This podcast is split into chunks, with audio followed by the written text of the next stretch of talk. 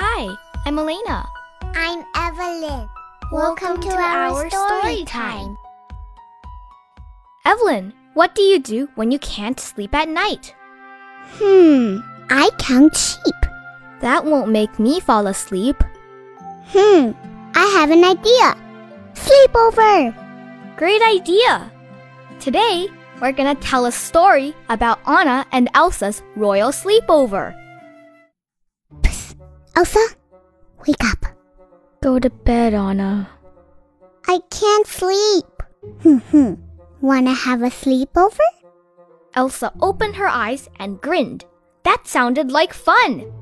Anna went to her room to find extra pillows and blankets. Meanwhile, Elsa headed to the kitchen to get ingredients for her famous honeycombs. After all, a sleepover wasn't a sleepover without snacks.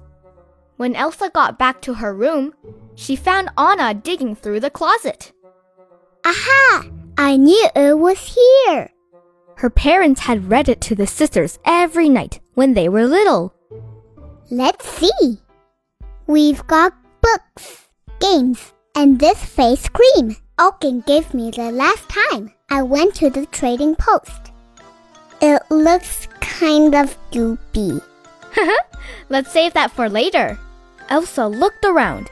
It had been a long time since she had a sleepover. So, what do we do first? How about we build a fort? Like when we were kids. Anna stacked pillows and blankets around the room, making lookouts and hidden caves.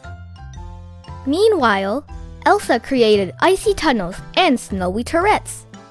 This is fun! I think we should add a. Elsa put the finishing touches on an icy archway. Smack! Elsa felt something soft and feathery hitting her back. She turned to see a fallen pillow and a giggling Anna. oh no, you don't! Elsa yelled, launching a snowball at her sister. Anna ducked, squealing in delight. Before long, the room was covered in snow flurries and feathers. Anna was zooming down an icy slide on a fort when there was a knock on the door. Is it daytime already? Olaf! The sisters welcomed their snowman friend inside. Elsa explained that they were having a sleepover and invited Olaf to join them. A sleepover? Oh, I've always wanted to have one of those. But what's a sleepover?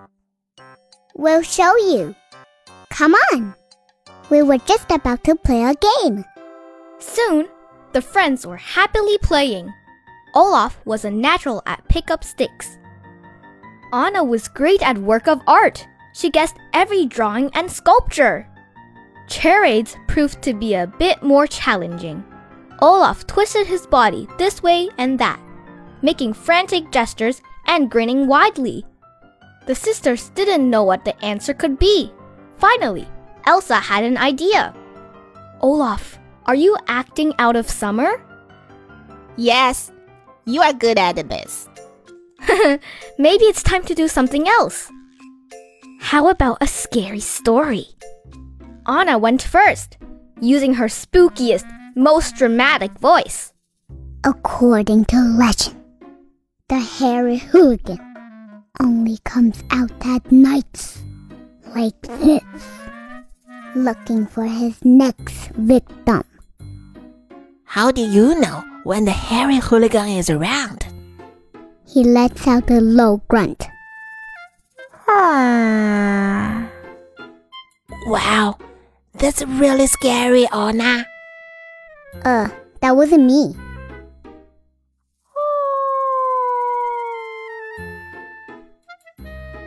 The cry sounded like it was coming from outside the castle. Elsa, Anna, and Olaf ran to the window. There was a shadowy figure walking towards them. Stay here. Elsa ran down the hall, but Anna and Olaf followed. They couldn't let Elsa face the hairy hooligan alone. Elsa opened the castle door, and the friends peered into the darkness. Olaf held Anna's hand, bracing himself for the hairy hooligan's pointy teeth and sharp claws. But it wasn't a monster after all. It was Sven! Sven, what's wrong? Anna took one look at the reindeer and guessed what was going on. You couldn't sleep. Could you, Sven? I bet Kristoff is snoring and keeping you awake. The troll said his snores are loud enough to start an avalanche. You should come to our sleepover. From what I can tell, there is very little sleeping involved. Soon, the group was happily settled in Elsa's room. How about another story? Excellent. Once upon a time, a little while later, Elsa reached her favorite part of the story. And then the brave queen slayed the dragon. Elsa stopped, hearing the sounds of heavy breathing around her. The rest of the slumber party had fallen asleep. Smiling, Elsa put the book down. She gently tucked in Anna, Olaf, and Sven and climbed into bed. Then, with one last look at Anna and her friends, Elsa too drifted off to sleep. Hi, friends. Do you like this story? But it's time for bed. Come back tomorrow. Good night.